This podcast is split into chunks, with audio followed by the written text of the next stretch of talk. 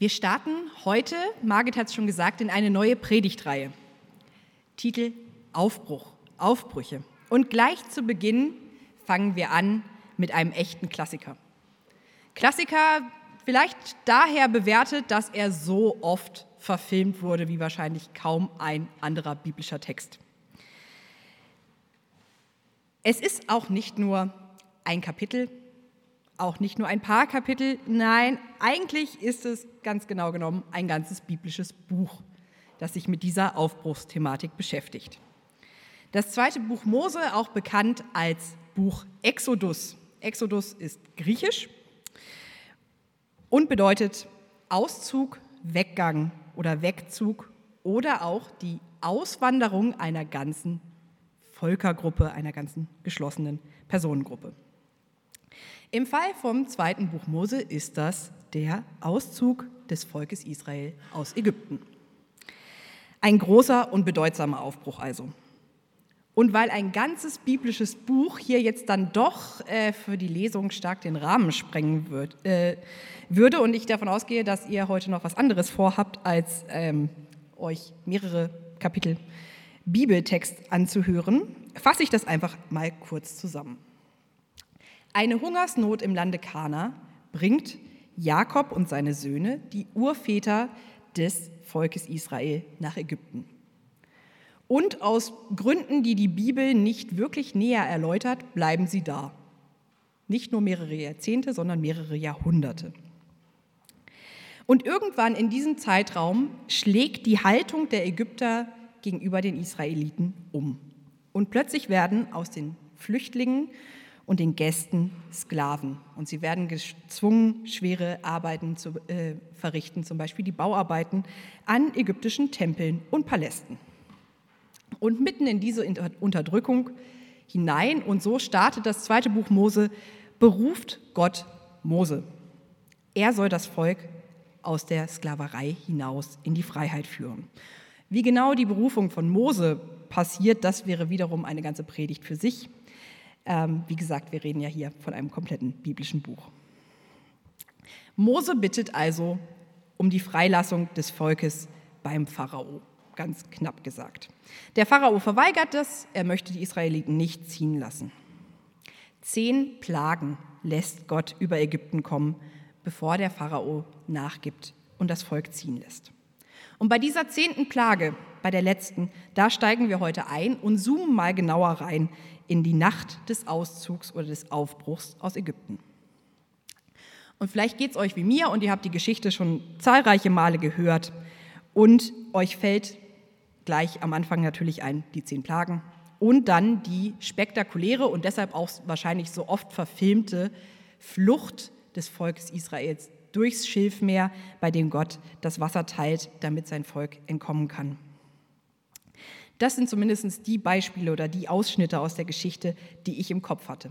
Dann habe ich den Predigtext für heute gelesen und mir ist erstmal etwas ganz anderes dort begegnet, nämlich ziemlich genaue Anweisungen für das Volk Israels und die lese ich euch jetzt heute jetzt mal vor. Da sagte der Herr zu Mose und Aaron, als sie in Ägypten waren. Der jetzige Monat soll für euch der erste Monat sein. Mit diesem Monat soll bei euch das Jahr beginnen, sagt der ganzen Gemeinde Israels. Am zehnten Tag dieses Monats soll jeder Familienvater ein Lamm nehmen, je ein Lamm für jedes Haus. Wenn eine Familie für ein Lamm zu klein ist, dann soll sie sich mit anderen zusammentun. Sie soll es mit den Nachbarn teilen, der dem eigenen Haus am nächsten wohnt. Es sollen so viele Leute sein, dass sie das Lamm ganz aufessen können. Ein männliches Tier muss es sein, das ein Jahr alt und makellos ist. Von den Schafen oder von den Ziegen sollt ihr es nehmen. Bis zum 14. Tag des Monats soll es von der Herde getrennt gehalten werden. Dann soll die ganze Versammlung Israels ihre Lämmer in der Abenddämmerung schlachten. Von dem Blut sollen sie etwas nehmen Sie sollen es an den Türpfosten des Hauses streichen, in dem sie das Lamm essen werden. Noch in derselben Nacht sollen sie das Fleisch essen. Es soll am Feuer gebraten sein und zu ungesäuertem Brot und bitteren Kräutern gegessen werden. Ihr dürft es nicht roh essen oder im Wasser kochen. Das Lamm muss am Feuer gebraten werden, samt dem Kopf, den Schenkeln und den Innereien. Ihr dürft nichts davon bis zum Morgen übrig lassen. Und wenn am Morgen doch etwas übrig ist, dann verbrennt es im Feuer. Und so sollt ihr es essen. Den Gürtel schon um die Hüften, die Schuhe an den Füßen, den Stab in der Hand. Esst in Eile. Es ist das Passa, das für den Herrn gefeiert wird. Diese Anweisungen wiederholen sich unterschiedlich formuliert mehrmals in dem Kapitel, das unseren Predigtext ausmacht und rahmen das eigentliche Geschehen, den Auszug der Israeliten aus Ägypten, ein. Der Aufbruch beginnt mit dem allerersten Passafest der Geschichte. Bis heute ist es wahrscheinlich eines der ältesten und vielleicht sogar bedeutsamsten Feste des Judentums. Ein Fest, das auch Jesus noch direkt vor seinem Tod mit seinen Jüngern gefeiert hat. Und an dem Fest orientiert sich heute, unser, heute auch noch unser immer so merkwürdig hin und her wechselndes Osterdatum, da das Judentum eine leicht andere Zeitrechnung hat und deshalb wechselt Ostern so hin und her. Der Monat des Passafestes ist der erste ist, und damit auch der Entschuldigung und damit auch der Monat des Aufbruchs aus Ägypten wird zum ersten Monat des jüdischen Kalenders. So markiert der Aufbruch einen deutlichen Neuanfang, einen Neuanfang der Freiheit für die Israeliten. Die Zeit der Unterdrückung ist für sie nun vorbei. Sie müssen nun nicht mehr den Ägyptern dienen, sondern nur noch dem einzig wahren Gott. Und bei dem lohnt es sich, in, den, in seinem Dienst zu stehen, denn dieser Dienst bedeutet Freiheit. Mit dem Passafest erinnern die Israeliten daran, dass Gott ihr Herr ist. Auf seine Führung dürfen sie sich verlassen. Und so ein bisschen mag uns das ja auch bekannt vorkommen, dass man an einem besonderen Ereignis die Zeitrechnung festmacht. Wir rechnen schließlich unsere Jahre nach der Geburt Jesu. Nicht von Ostern aus, sondern vor Weihnachten, aber immerhin. Und dort, wo die Israeliten an das Ende der Unterdrückung durch die Ägypter erinnern, erinnern wir uns an den Beginn des letzten Kampfes und, den, und an den ultimativen Sieg über Sünde und Tod, wenn wir unsere Jahre in vor und nach Christus einteilen. Mit dem Aufbruch aus Ägypten endet Knechtschaft und Unterdrückung. Er markiert ganz bewusst den Beginn der Freiheit. Und dennoch kommt dieser Beginn der Freiheit mit einer langen Liste an Anweisungen. Wir haben sie gehört. Es ist eine ganz schön lange Liste, an die sich die Israeliten halten, zu halten haben, als sie sich auf den Aufbruch vorbereiten. Das Ende der Sklaverei ist vielleicht nicht eine Form von Freiheit, nicht die Freiheit, wie wir sie in unserer Zeit äh, verstehen. Eine Freiheit, die bedeutet, dass man einfach das tun und lassen kann, was man will. Aufstehen, wann man will, ins Bett gehen, wann man will, das tun lassen oder das Werden, dorthin gehen, wo man will. Bei der Vorbereitung habe ich mich an eine Werbung aus den 90ern erinnert. Ja, so alt bin ich. Ähm, die, da gab es den Slogan, die Freiheit nehme ich mir. Eine Frau segelt mit einem Schiff über die Weltmeere und wenn sie einkaufen will, dann hüpft sie einfach ins Wasser, schwimmt an Land und geht einkaufen. Bezahlt wird mit der Visakarte, die sie aus ihrem Badeanzug zieht. Freiheit im Sinne der 90er. Das tun, was ich will und zahlen mit Kreditkarte. Die Freiheit, die mit dem Ende der Knechtschaft verbunden ist, ist doch eine andere. Der jüdische Philosoph Jehuda Halevi beschreibt die Knechtschaft und Freiheit so. Knechte der Zeit sind Knechte von Knechten. Nur Gottes Knechte sind alleine frei. Die Befreiung des Volkes Israels bedeutet einen Herrschaftswechsel von der Unterdrückung hinein in die Herrschaft Gottes, der nur das Beste für sein Volk will und dessen Herrschaft das eigentliche Leben in Freiheit ist. Eine Freiheit mit Regeln, aber auch eine Freiheit unter der Führung Gottes, der allein wahre Freiheit schenken kann. Und da frage ich mich und ich frage es auch euch, wo sind wir denn heute Knechte unserer Zeit? Wo sind wir Knechte von Knechten und lassen uns von anderen durch die Gegend treiben, anstatt wirklich in Freiheit zu leben? Ist es der Leistungsdruck, den wir erleben? Ist es das ständige Streben nach mehr, nach schneller, höher, weiter? Sind es unsere Erwartungen an uns selbst oder an andere, die sich doch nie so wirklich erfüllen lassen? Am Ende lässt es sich wahrscheinlich alles zusammenfassen in eins. Es ist die Macht von Sünde und Bösem, die uns zu Sklaven macht. Und diese Form von Sklaverei, die sieht eben für jeden von uns ein klein bisschen anders aus. Wir kommen von Ostern her, gerade mal zwei Wochen vergangen, seit Ostern ein Fest, an dem wir unsere Befreiung feiern. Im Johannesevangelium ist es so formuliert. Wenn euch aber nun der Sohn frei macht, dann seid ihr wirklich frei. Ein Leben mit Jesus, das bedeutet Leben in Freiheit. Weil er sein Leben für uns gegeben hat, macht er uns frei von der Sklaverei der Sünde. Das Passafest, von dem wir gehört haben, das ist ein Fest der Gemeinschaft. In der Familie bzw. mit den Nachbarn begehen die Israeliten das Passafest. Niemand ist allein. Es sind genau so viele Leute, die man, wie man braucht, um ein Lamm aufzuessen. Das schafft wahrscheinlich keiner alleine. Sie feiern in ihren Häusern, aber sie feiern zur gleichen Zeit. Alle zeitgleich nach der gleichen Ordnung. Dass das so geschieht, dass die Ordnung, nach der diese Mahlfeier abläuft, so gleich ist, das verbindet sie und es macht aus den Israeliten ein Volk. Aus diesem Volk, und zwar, Entschuldigung, und zwar nicht irgendein Volk, sondern ein Volk Gottes. Wir reihen uns in diese Tradition ein. Jesus feierte kurz vor seinem Tod das Passamahl.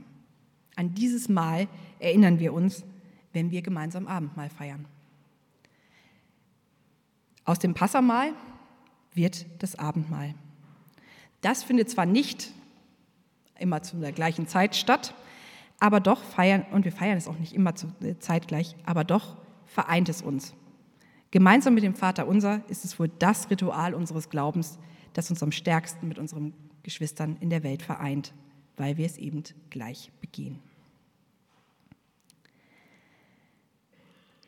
Aufbrüche,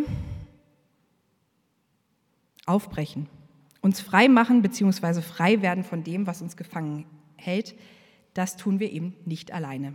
Das tun wir in Gemeinschaft. In Gemeinschaft miteinander, in Gemeinschaft mit Jesus und durch ihn in der Gemeinschaft mit Gott. Daran erinnert die Israeliten Passa und daran erinnert uns das Abendmahl.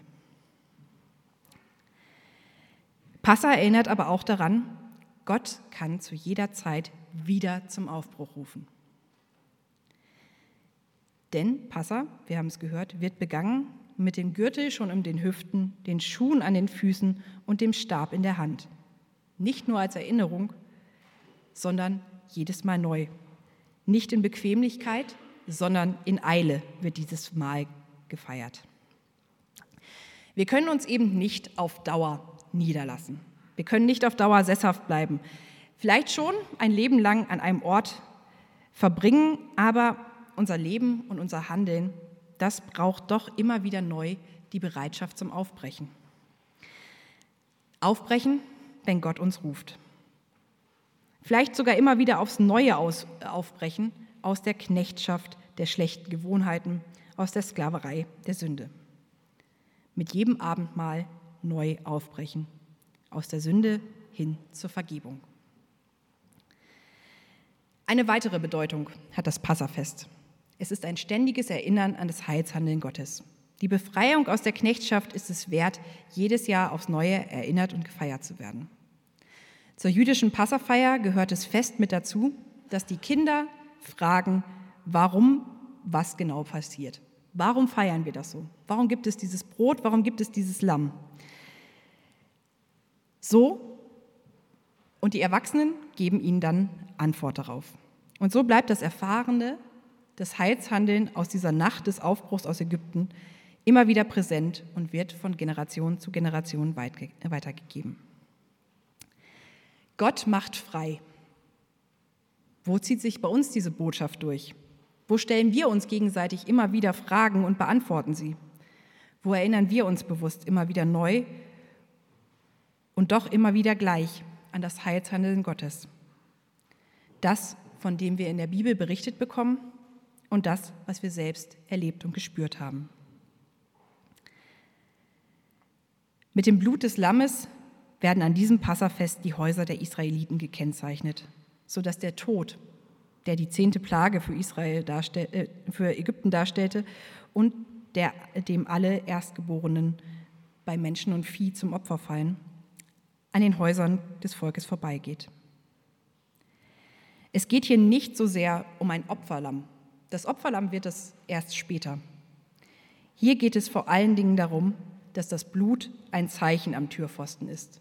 Ein Zeichen dafür, dass die Bewohner dieses Hauses zu Gott gehören. Es sagt ganz klar, wir gehören zu Gott. Er ist unser Herr. Nicht ein Pharao, der sich selbst für einen Gott hält und doch nur begrenzte Macht besitzt. Nicht irgendwelche Götzen, von den Ägyptern verehrt in Form von Tieren, denen sie irgendwelche äh, Kraft zumessen. Wer in dieser Nacht seine Tür mit Blut bestreicht, der sagt, ich glaube an Jahwe, an den Gott Abrahams, Isaaks und Jakobs. Wir haben beim Eingießen des Wassers bei der Taufe an die Fluten erinnert, durch die Gott sein Volk in die Freiheit geführt hat. Nicht Blut, sondern Wasser sind zum Zeichen geworden in der Taufe. Wir gehören zum dreieinigen Gott. Wenn wir Taufe und Abendmahl feiern, dann nicht darum, um uns irgendwelche Optionen offen zu halten. Es geht um ein klares Bekenntnis. Ich gehöre zu Jesus. Durch seinen Tod und seine Auferstehung, Auferstehung erleben wir Rettung von der Macht des Todes. Und während eben das Volk Israel das erste Passafest feiert, schlägt die erste Plage in Ägypten zu. Und nun muss sich der Pharao geschlagen geben und muss eingestehen, die Götter Ägyptens sind machtlos gegen den einzig wahren Gott. Die von den Ägyptern als Götter verehrten Tiere werden den Israeliten in dieser Nacht zur Speise. So zeigt Gott seine Macht. Exodus, haben wir vorhin gehört, bedeutet die aus, geschlossene Auswanderung einer Personengruppe. 600.000 Männer machen sich in dieser Nacht auf und verlassen Ägypten. Das entspricht so in etwa der Einwohnerzahl von Stuttgart. Doch da sind jetzt noch nicht mitgerechnet die Frauen, die Kinder, so der komplette Anhang. Ich würde mal davon ausgehen, in dieser Nacht besetzt, äh, bes, äh, setzt sich in Ägypten so ungefähr die Einwohnerzahl von Hamburg, also so 1,8 bis 2 Millionen Leute in Bewegung. Aber Ägypten verliert in dieser Nacht mehr als nur Einwohner. Mit den Israeliten geht auch der Segen, den die Ägypter sicherlich auch aus zweiter Hand, wenn auch aus zweiter Hand, gespürt haben. 430 Jahre. 430 Jahre haben die Israeliten in Ägypten verbracht. Nun liegt vor ihnen eine Freiheit. Eine Freiheit voller Ungewissheiten. Denn sie alle sind in Knechtschaft geboren und aufgewachsen. Sie lassen also alles zurück, was ihnen vertraut ist. Trotzdem sollte man meinen, dass es ihnen nicht schwer fällt zu gehen. Schließlich haben sie ja Unterdrückung und Versklavung erlebt. Und dennoch finden wir anschließend an den Predigtext im Kapitel 13 vom, ersten, äh, vom 2. Mose folgenden Vers. Als der Pharao das Volk ziehen ließ, führte Gott sie nicht durch das Land der Philister. Das wäre der kürzeste Weg gewesen, aber Gott dachte, wenn das Volk dort einen Kampf in, in einen Kampf verwickelt wird, könnte es den Auszug bereuen. Dann wird es nach Ägypten zurückkehren wollen. Deshalb ließ Gott das Volk einen Umweg machen und führte es durch die Wüste zum Schilfmeer. Gott kennt sein Volk. Er weiß, wie sehr sie dem Vertrauten nachtrauern werden und wie sehr das Bekannte und das vermeintlich Sichere doch zieht. Und auf dem Weg in das versprochene Land passiert auch immer wieder genau das. Nicht in der Begegnung mit den Philistern, aber dennoch immer wieder begegnet das Volk Israel Problemen und immer wieder fangen sie an zu murren und wollen zurück nach Ägypten, zu den Fleischtöpfen des Nils, wo doch alles viel besser war. Das Vertraute scheint so sicher. Sogar dann, wenn es überhaupt nicht gut ist. Loslassen fällt schwer. Und ich denke mir dann zwar beim Lesen, die spinnen doch die Israeliten zurück zur Sklaverei, aber doch weiß ich doch auch, wie es ist, wenn man vertraute und liebgewonnene Gewohnheiten ablegen muss. Da möchte man doch auch immer wieder zurück zum alten Vertrauten und denkt, früher war es doch vielleicht besser. Der Aufbruch, der Weg in die Freiheit ist auch immer ein Weg ins Ungewisse. Doch für uns, wie auch für das Volk Israel gilt, Gott geht diesen Weg voran. Mit seiner Herrschaft allein, in seiner Herrschaft allein liegen Freiheit und Sicherheit. Also lasst uns aufbrechen in die Freiheit, immer wieder aufs Neue.